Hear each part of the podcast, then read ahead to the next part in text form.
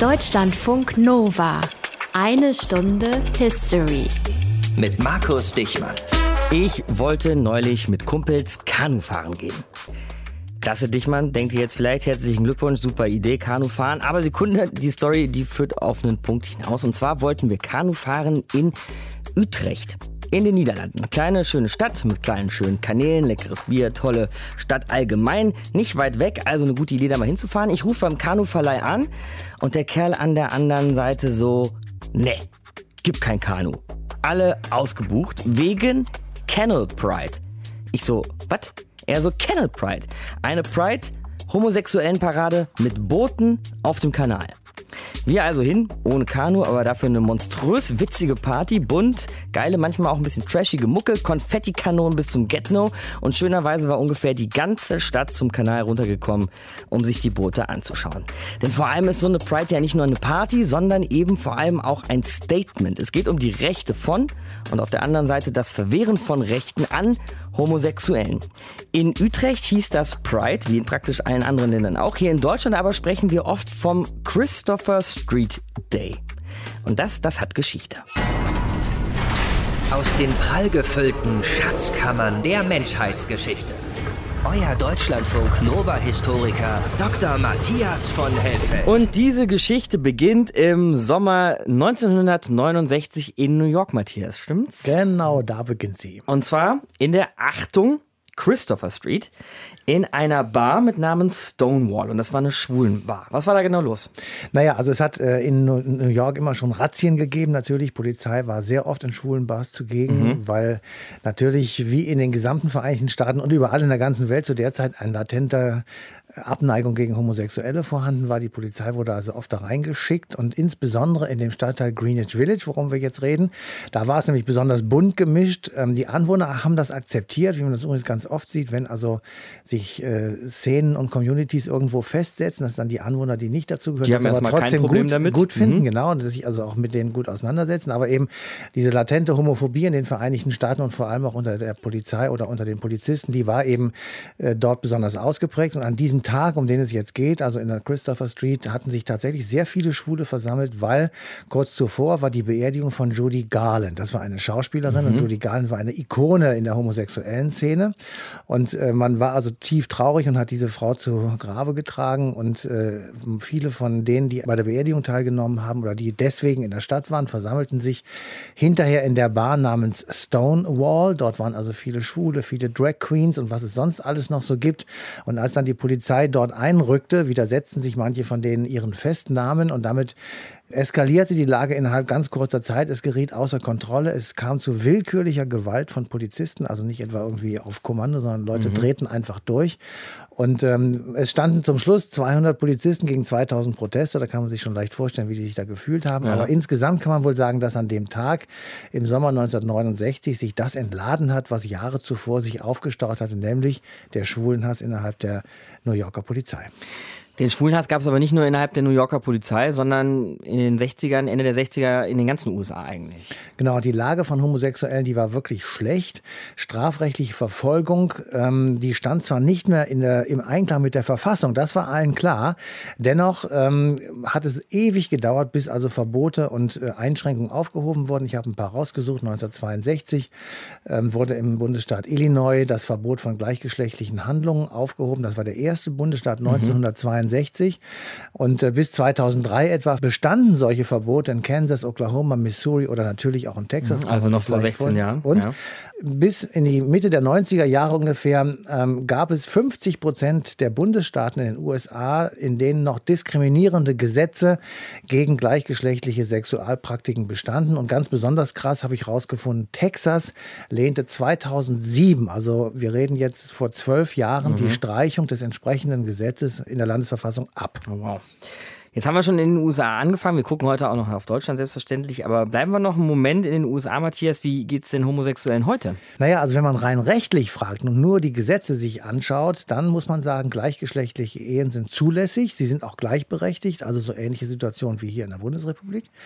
2010 hat es die letzte Untersuchung in den Vereinigten Staaten gegeben, jedenfalls die ich gefunden habe. Und dort haben mehr als 50 Prozent der Amerikaner zu Protokoll gegeben, dass sie Homosexualität akzeptieren. Im Vergleich Vergleich dazu, 1997, also 13 Jahre zuvor, waren das erst 38 Prozent. Also wenn man das mal sieht, dann hat sich da schon etwas geändert. Mhm. Und es gibt in vielen amerikanischen Metropolen Stadtteile, in denen die Community, ähm, also homosexuelle Männer und Frauen, sich angesiedelt haben und die dort eben auch integriert sind in die Städte. Aber es gab eben auch Orlando. Und es gab, und das muss man wirklich immer ganz dick unterstreichen dazu, es gab eben so etwas wie Orlando im Juni 2016. War das ein Attentat auf eine Schwulenbar in Orlando mit 49 Toten. Und äh, das war das letzte große Massaker, das wir an Homosexuellen gesehen haben. Im Juni, im Sommer wird überall auf der Welt der Christopher Street Day gefeiert. Und warum der eigentlich so heißt, ist unser Thema heute hier in einer Stunde History.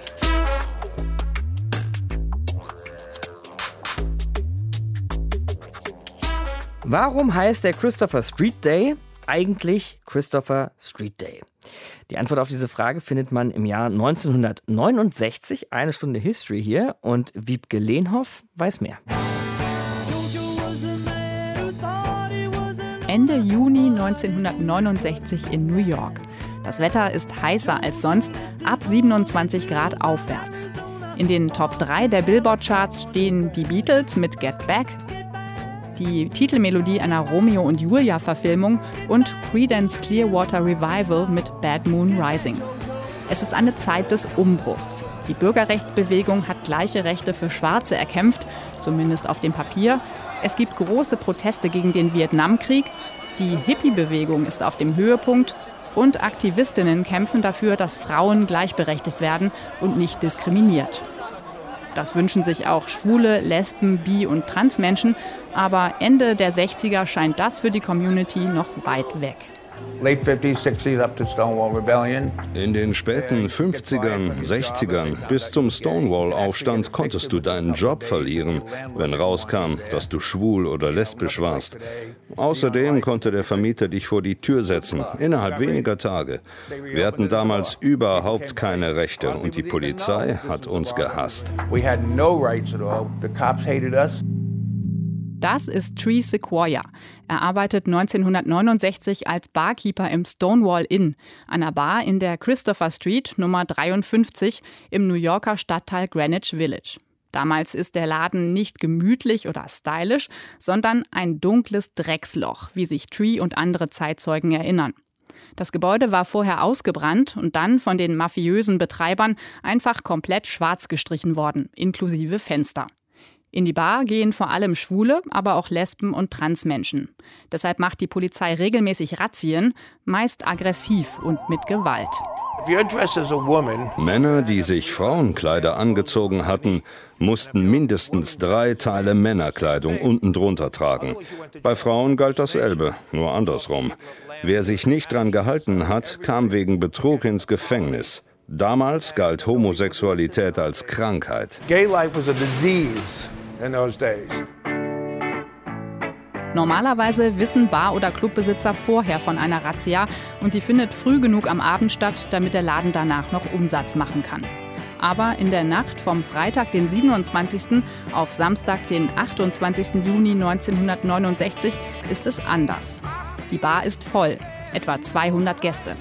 Gegen 1.20 Uhr tauchen auf einmal acht Polizisten in der Tür des Stonewall Inn auf. Polizei, Licht an! Alles wird durchsucht. Alle in eine Reihe aufstellen. Ausweise zeigen. Los, los! Was? Wieso denn jetzt noch eine Razzia? Nur schnell hinten raus durchs Klofenster. Stehen bleiben da hinten. Au! Richtig. Nimm deine dreckigen Finger von mir! Hey, was soll's? Schnauze, Schwuchtel. Oh. Oh. Du hast hier gar nichts zu melden. Wo ist dein Ausweis? Mein Ausweis? Nee, den zeige ich nicht. Ja, genau, hier zeigt niemand seinen nee. Ausweis. Ja, ihr habt uns lange genug schikaniert. So ist das.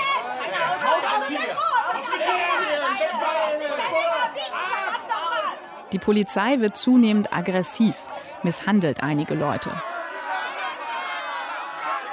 Draußen vor dem Stonewall Inn hat sich innerhalb von Minuten eine Menschenmenge gesammelt. 100 bis 150 Leute. Während die Polizisten auf Streifenwagen und Verstärkung warten, werden sie von der Menge beschimpft und verhöhnt. Einige salutieren übertrieben, andere formieren sich wie Concon-Tänzer in einer Reihe, tanzen und singen Spottlieder. There were many kick lines at Stonewall. And I'll be glad to give you the lyrics. We are the Stonewall Girls. We wear our hair in curls. We don't wear underwear. To show our pubic hair. Schließlich läuft die Situation ganz aus dem Ruder. Die Menge ruft Gay Power und fängt an, die Polizei mit Sachen zu bewerfen. Die Beamten müssen sich in die Bar zurückziehen und von einer Spezialeinheit befreit werden. Zum ersten Mal hat sich eine große Gruppe von schwulen, Lesben und Transmenschen der Verhaftung widersetzt. In der nächsten Nacht flammt der Aufstand wieder auf. Danach wird die Gay Liberation Front gegründet, die sich vehement für die Rechte von Schwulen und Lesben einsetzt. Und der Stonewall Inn? Die Bar muss erstmal gründlich renoviert werden. Und seit 2016 zählt sie zu den historischen Gedenkstätten der USA. Wiebke Lehnhoff über den Christopher Street Day seit 1969 wird der gefeiert, an ihn erinnert, begangen, je nachdem, wie ihr das ausdrücken wollt. Deutschlandfunk Nova. Eine Stunde History. Bisher spielte unsere Sendung, unsere eine Stunde History, in den USA, in New York, in der Christopher Street, daher auch der Christopher Street Day. Aber jetzt gucken wir doch nochmal nach Deutschland und das machen wir mit Historiker und Autor Gottfried Lorenz. Hallo, Herr Lorenz. Hallo, Herr Dichmann. Was hat man denn in Westdeutschland im Jahr 1969, als das alles passiert ist, überhaupt mitbekommen? Also hat man das überhaupt mitbekommen, dass da in New York Homosexuelle von der Polizei niedergeknüppelt werden? Mitbekommen haben das Menschen, deutsche Menschen, die in New York lebten und schwul waren oder lesbisch waren. Mhm.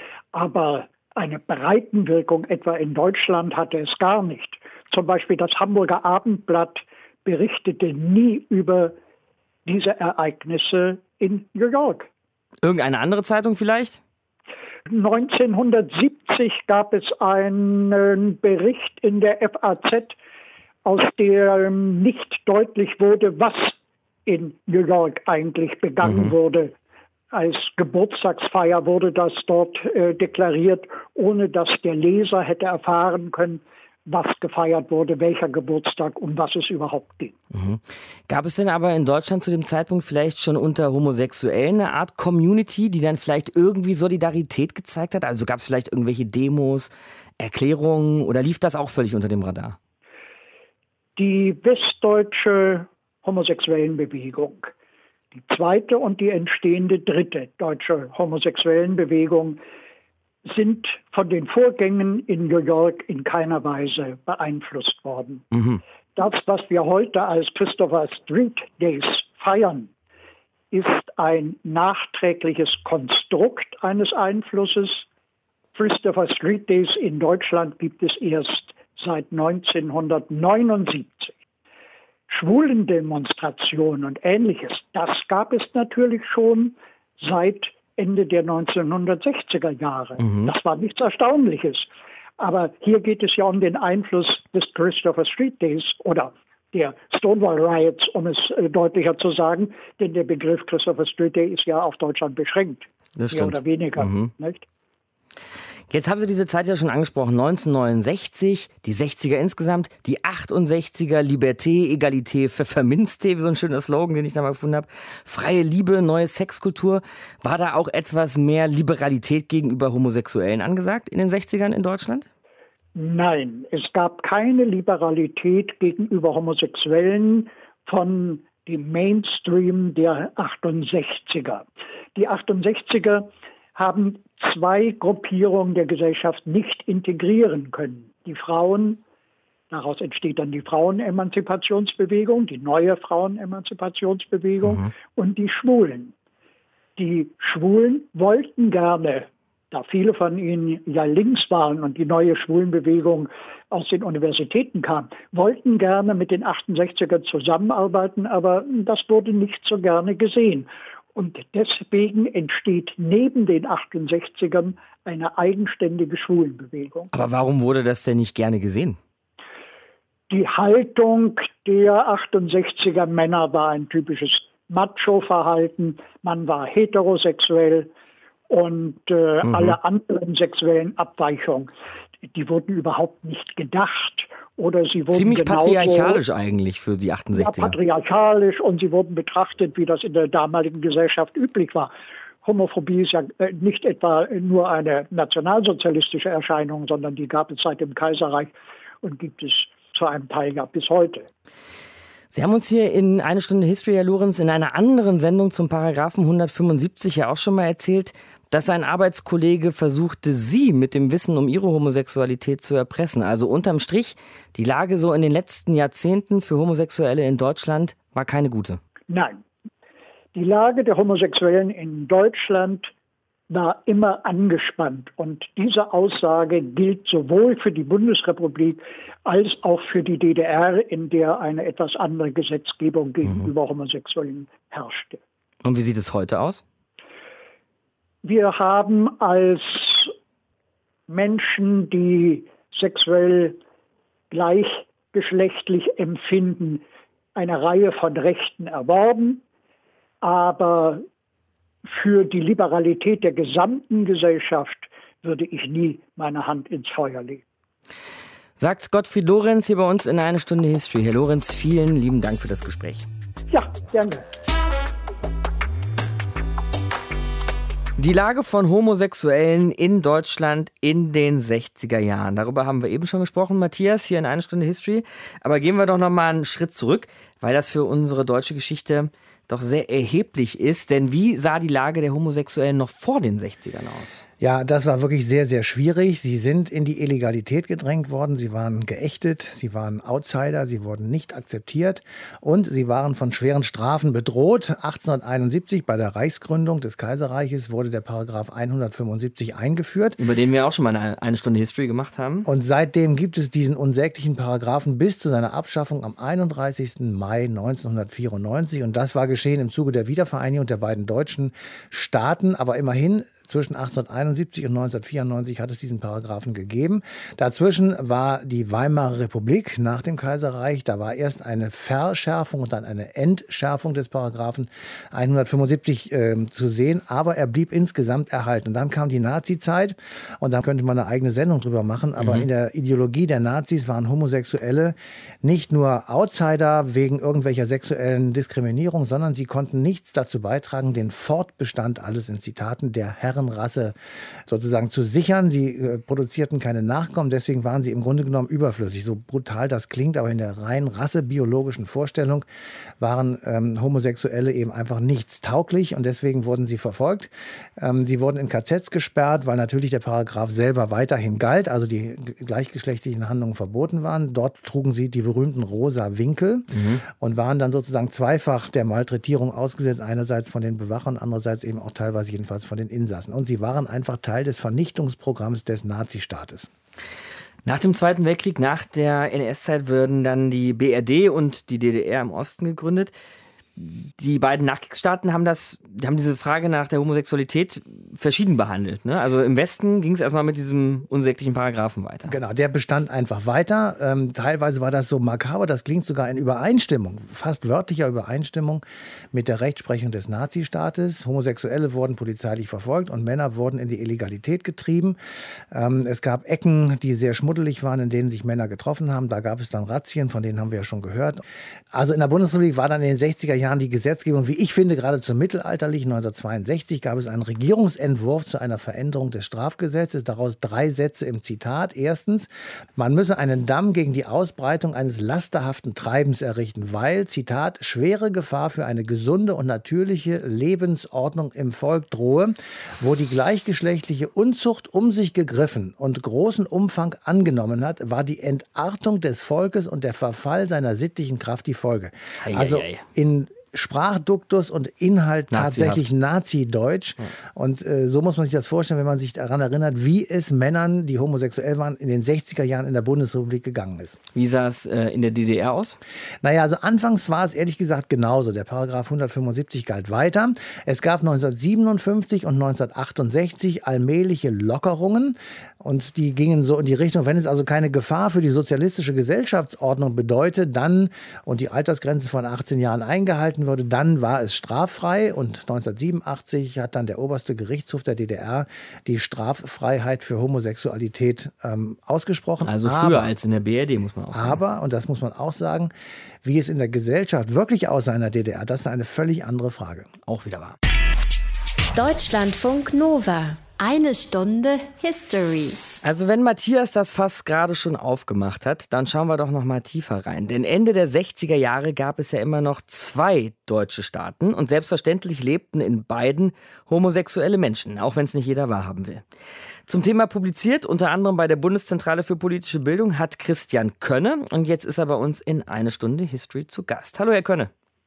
Guten Abend, Herr Dichmann. Also rechtlich, haben wir schon gehört, standen Homosexuelle in der DDR etwas besser da als im Westen. Kann man das so sagen? Das kann man so sagen. In der DDR ist es so, dass auch wie in der Bundesrepublik, darüber hatten Sie vermutlich schon gesprochen, 1949 sozusagen zum Start in den neuen Staat der NS-Paragraph 175 übernommen wird. Mhm. Aber seit 1950 1980 kehrt die DDR zu der Weimarer Variante der Bestrafung nach 175 zurück und das heißt, es sind sehr viel weniger Tatbestände sozusagen überhaupt strafbar. Das ist das eine und das zweite ist, soweit es erforscht ist, ist allerdings nicht so weit erforscht, ist es so, dass die Verfolgungszahlen in der DDR auch deutlich unter denen der Bundesrepublik liegen. War natürlich aber auch weniger Einwohner. Ja, zum Beispiel. Das ist das erste sozusagen, Schritt eins. Äh, es ist dann so, dass in der DDR der Paragraph 175 bis 1968 besteht und im Zusammenhang mit recht verschiedenen Rechtsveränderungen und mit der neuen Verfassung der DDR 1968, was da kommen mehrere Sachen zusammen, wird dann der Paragraph 175 in der DDR ganz gestrichen. Und das bedeutet, es entfällt fortan in der DDR die Strafbarkeit von Homosexualität zwischen Erwachsenen. Es wird aber in der DDR 1968 der Paragraph 151 eingeführt und der kriminalisiert Homosexualität von Erwachsenen mit Jugendlichen. Und mhm. da auch zum ersten Mal, im Prinzip eigentlich seit der Aufklärung, äh, homosexuelle Handlungen von Frauen. Seit 1968 ist es dann unter 151 auch in der DDR strafbar. Okay. Äh, Trotzdem natürlich ein bisschen andere Verhältnisse, tatsächlich ein bisschen bessere Verhältnisse als im Westen. Rechtlich, ja. Rechtlich, genau, da sind wir schon beim Punkt. Kann man denn was darüber sagen, wie Homosexualität in der DDR akzeptiert war, also gesellschaftlich akzeptiert war? Also man kann darüber zumindest ansatzweise Informationen erhalten. Wirklich sicher sozusagen breit umgefragt wurde nicht. Es gibt 1980 eine Jugendumfrage in der DDR, in der eine Teilfrage zur Homosexualität äh, gestellt wurde.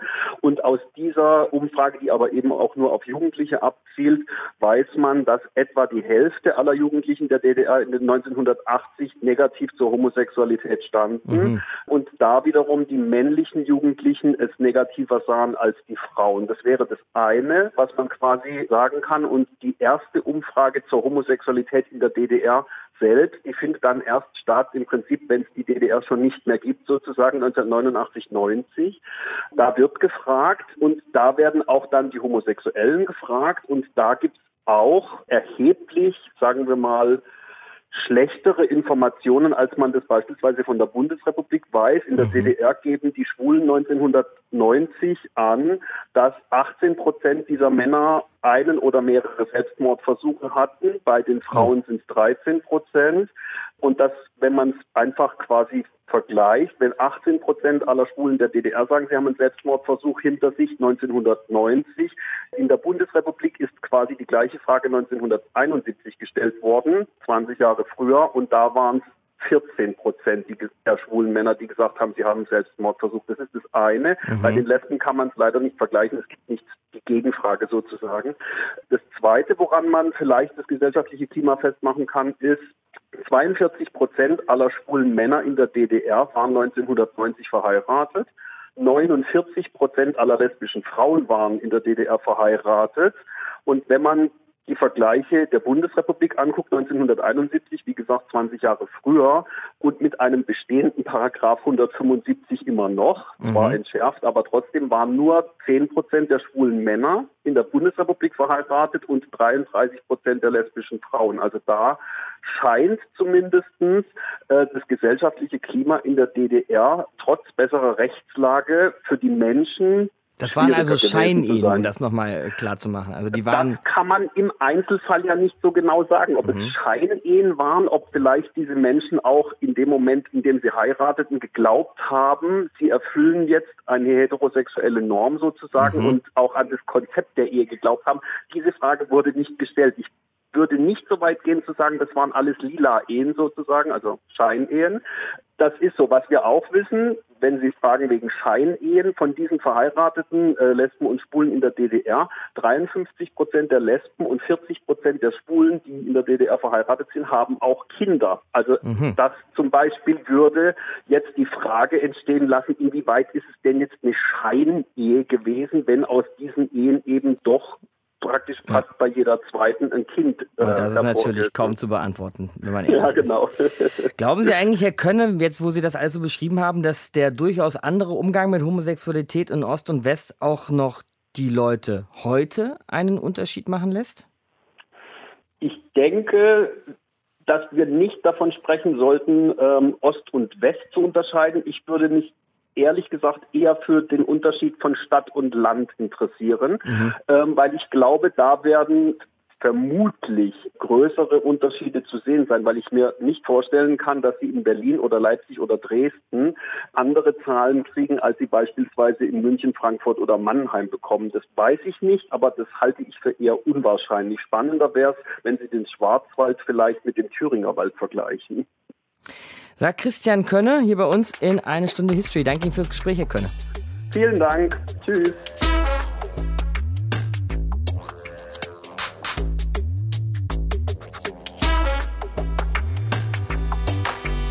Da wir ohnehin schon zweimal heute im Hier und Jetzt gelandet sind in dieser einen Stunde History, bleiben wir da jetzt auch.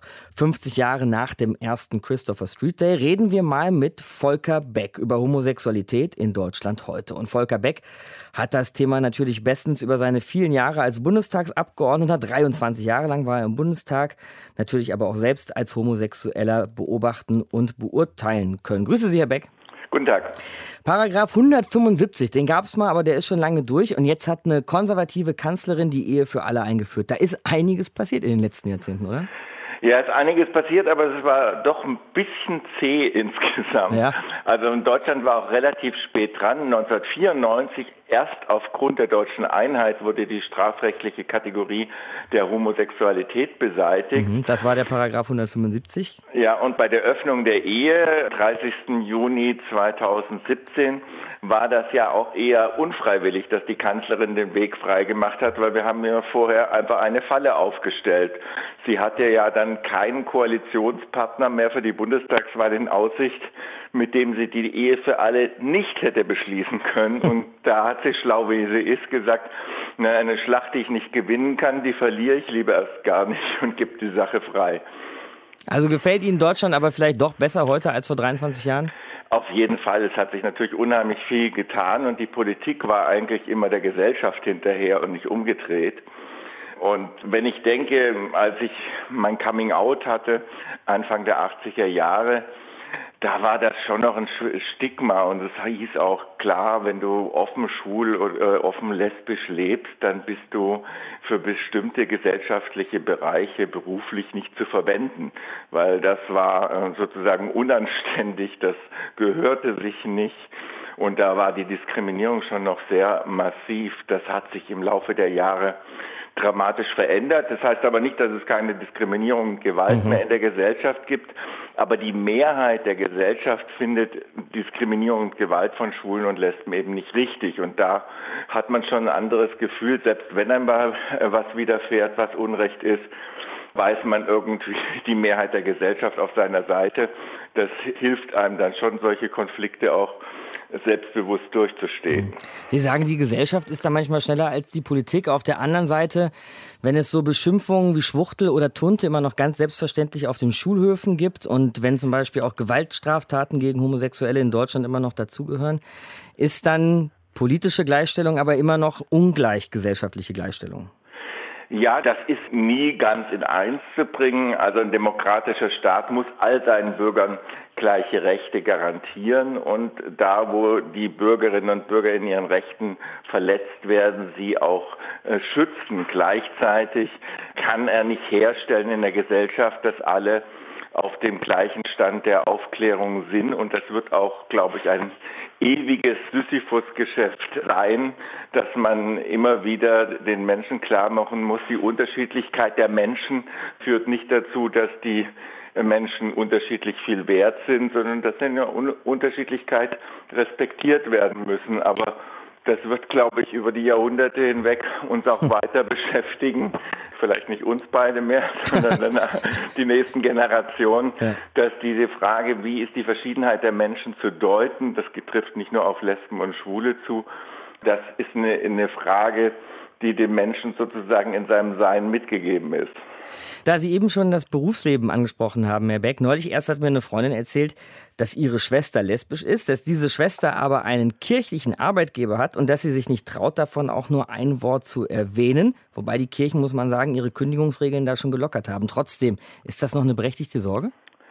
Ja, also bei katholischen Arbeitgebern schon, insbesondere wenn sie vielleicht äh, ärztliche Direktorin oder Pflegedirektorin einer Einrichtung werden will, dann kann es sein, dass sie für die Leitungsfunktion als homosexuelle Frau genauso wenig wie als wiederverheiratet geschiedene Frau bei dem katholischen Arbeitgeber in Frage kommt.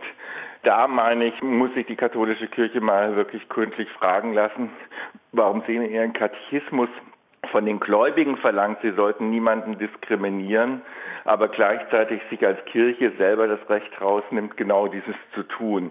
Da wird die Kirche, glaube ich, völlig unglaubwürdig mit dieser Doppelbödigkeit.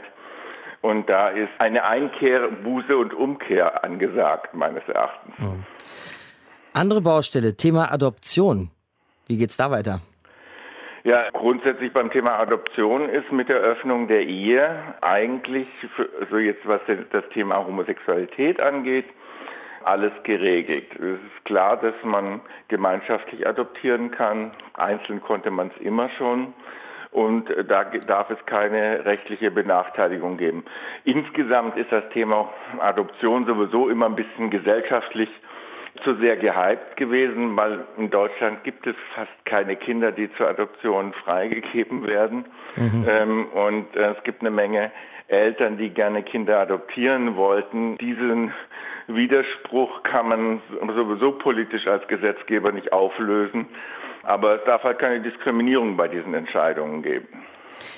Und wollen wir zum Schluss vielleicht noch einen kleinen Vergleich wagen? Wo stehen wir eigentlich so im europäischen Vergleich hier in Deutschland, was die Gleichberechtigung von Homosexuellen angeht? Also wir standen mal bei den großen Ländern in Europa an der Spitze. Diesen Spitzenplatz haben wir schon lange aufgegeben und es gibt ja nicht nur die Themen von Schwulen und Lesben, es gibt auch die Frage Respekt vor transsexuellen und intersexuellen Menschen.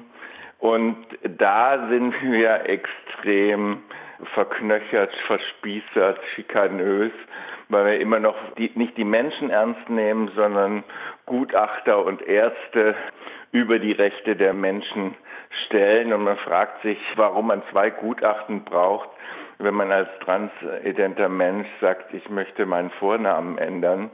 Was der Gutachter mehr über den Menschen weiß als der Mensch selbst über sich, das konnte mir noch keiner wirklich erläutern, kostet ein Schweinegeld, macht eine Riesenarbeit bei den Gerichten und bringt letztendlich nichts außer Schikane. Grünen-Politiker Volker Beck bei uns in einer Stunde History. Herr Beck, vielen Dank fürs Gespräch. Bitteschön, wieder. Inzwischen ist es schlicht und einfach Gesetz. In der Bundesrepublik ist die gleichgeschlechtliche Ehe Gesetz. Mann und Mann, Frau und Frau dürfen heiraten, obwohl der ein oder andere immer noch sagt, ihm sei das alles viel zu schnell gegangen.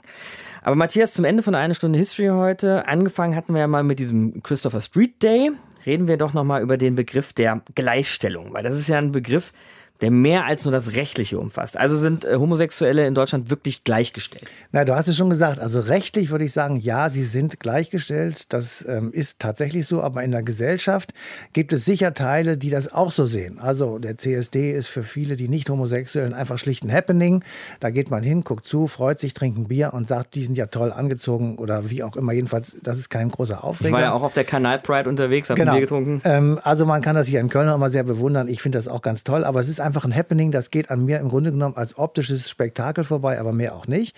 Stadtteile gibt es in vielen großen Städten, die sind bekannt dafür, für einen hohen Anteil von homosexuellen Männern und Frauen. Also die leben ganz normal miteinander. Aber man muss auch feststellen, es gibt eben eine deutlich gestiegene Zahl von homophob äh, motivierten Straftaten. Viele Taten werden überhaupt nicht angezeigt. Die Dunkelziffer ist also sehr, sehr viel höher als das, was man so weiß. Und dabei vermischen sich oftmals Beleidigungen, Körperverletzungen und Volksverhetzungen, ähm, wo man einfach so historische Kontinuitäten aussieht und wo man einfach sagt, ich verkleide jetzt meine Homophobie mit irgendwelchen rassistischen Bemerkungen, mit Nazi-Vergleichen und äh, all diesen Dingen. Also mhm. die gibt es tatsächlich immer noch in der Gesellschaft, abgesehen von dem rechtlichen Gleichstellungsmerkmal. Jetzt gibt es konservative Politiker, da sind wir noch längst nicht bei Körperverletzungen oder Volksverletzungen oder so, aber die haben zumindest auch gesagt, ihnen ging das vielleicht ein bisschen zu schnell mit dieser Entwicklung hin zur Homo-Ehe. Das heißt, vielleicht ja. sind gesellschaftliche und rechtliche Entwicklung da nicht ganz auf Augenhöhe. Das hat man ja öfters. Also, dass die Gesetze woanders sind als die gesellschaftliche Meinung. Und zwar einmal vor, einmal zurück. Das kann man so und so sehen. Mhm. Also, pauschal kann man das sicherlich nicht sagen. Aber es gibt natürlich immer noch Abneigung gegen Homosexuelle in der Gesellschaft. Das wird offen oder nicht offen geäußert. Ähm, es gibt manchmal auch einen versteckten Hass auf alles, was anders ist. Und dazu gehören Homosexuelle für viele Menschen eben auch. Und manchmal kommt das eben heraus. Und äh, beim zweiten oder dritten Bier in der Theke polterst dann, mhm. äh, das dann so los. Also vielleicht können wir so uns darauf einigen, rechtlich ist, soweit ich das überblicke, das meiste geregelt, gesellschaftlich aber sicher noch nicht. Rechtlich alles geregelt, gesellschaftlich nicht akzeptiert. Das kann man eigentlich so auch über das Thema unserer nächsten Ausgabe Eine Stunde History sagen, wobei es um was vollständig anderes geht. Es geht nämlich um die Unterzeichnung des Versailler Vertrags 1919. Und dass der gesellschaftlich nicht akzeptiert war, das hatte ganz, ganz düstere Konsequenzen für die deutsche Geschichte. Darum geht es dann nächste Woche. Matthias ist dann auch wieder dabei. Mein Name ist Markus Dichmann. Macht's gut. Ciao. Deutschlandfunk Nova. Eine Stunde History. Jeden Montag um 20 Uhr. Mehr auf deutschlandfunknova.de.